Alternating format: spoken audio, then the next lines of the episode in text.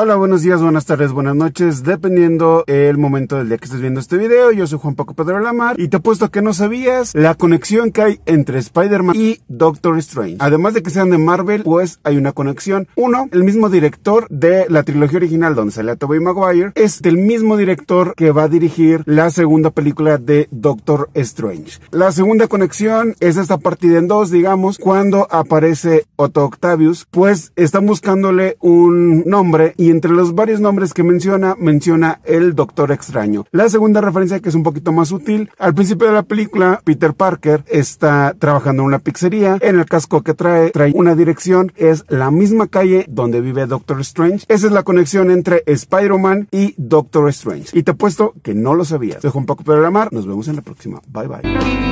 Esta fue una producción de Resistencia Colectivo para Escape Radio.